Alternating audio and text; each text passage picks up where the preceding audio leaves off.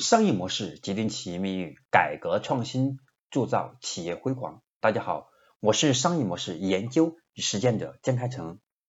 今天呢，我要和大家分享的是我们商业模式创新课程的第一百七十讲：数据增长的三种流量模型。那具体是哪三种模型？下面将和大家深度来分享。那么三种流量模型，第一种是基于关键词的流量模式。那么这种模型的关键。是在于通过关键词，用户通过关键词的搜索，我们企业通过关键词的投放来获取流量。那么另外一种是基于第二种是基于关系链的流量模式，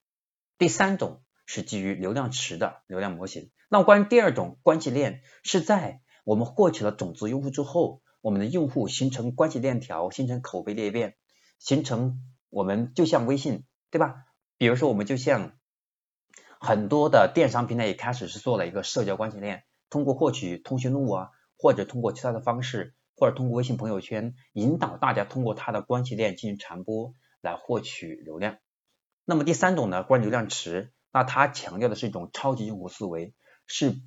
打破传统的流量分层，开始按照不同的阶段，用户可以进行升级或者降维的方式。比如说，这个用户他根本没有去购买我的产品。而他却可以分享我们的产品链接，有朋友购买之后将会获得一定的收入。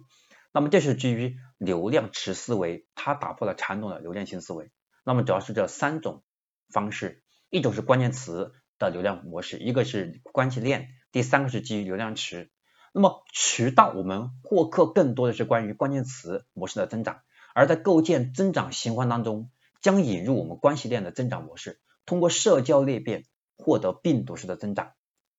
流量成本越高，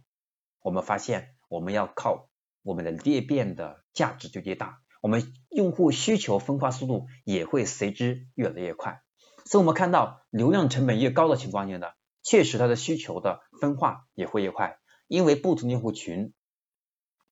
它给我们产生的流量的速度和它的需求点的爆发速度都是不一样的。那么传统的漏洞。我们叫漏，对吧？我们叫漏斗模型，它其实也存在一种漏洞的。这个漏洞是在于，我们只有完成了 A 才会有 B，只有完成了一环才有下一环。那么这个漏洞，它就会让我们失去了很多用户可以成交的机会。比如说，这用户没有成为，他没有成为我们的会员，但是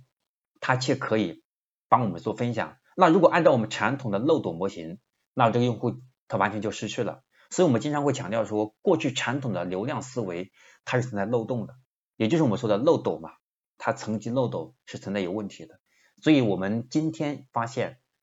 对于纯电商来说可能是实用的，但是对我们很多企业来说它不是很实用。所以在今天我们会看到很多的用户在直播间看到我们的产品不错，在主播的引导下推荐用户一键成为会员，可以享受直播间特价优惠，还可以参加推荐有礼。分享赚钱等权益，这就是我们典型的流量池模型。所以讲到这里，希望我们可以保持客观理性的态度去看待这三种模式，它们各有利弊，我们把它用好就可以。它们并非是对立或者唯一的选择，不同阶段呢，不同的战术下，我们可以选择不同的流量模型，也可以通过组合运用，最终实现我们企业战略目标即可。这是我今天要和大家分享的我们第一百七十讲数据增长的三种流量模型，希望能够给大家带来启发和帮助。我是商业模式研究与实践者江开成。如果大家对我们今天的课程收获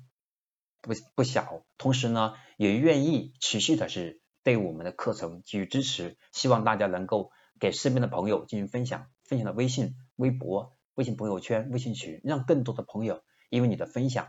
而参与进来学习，让他们也获得更大的成长。因为我们的课程，我们的商业模式的课程是免费的，而且是由我们亲自打磨了很长时间，逐步形成一个体系，所以能够帮助到你的朋友获得更好的成长。OK，我今天的分享就是讲到这里，我们下一讲，我们下一讲用产品思维，用产品思维。需要考虑的三个层次，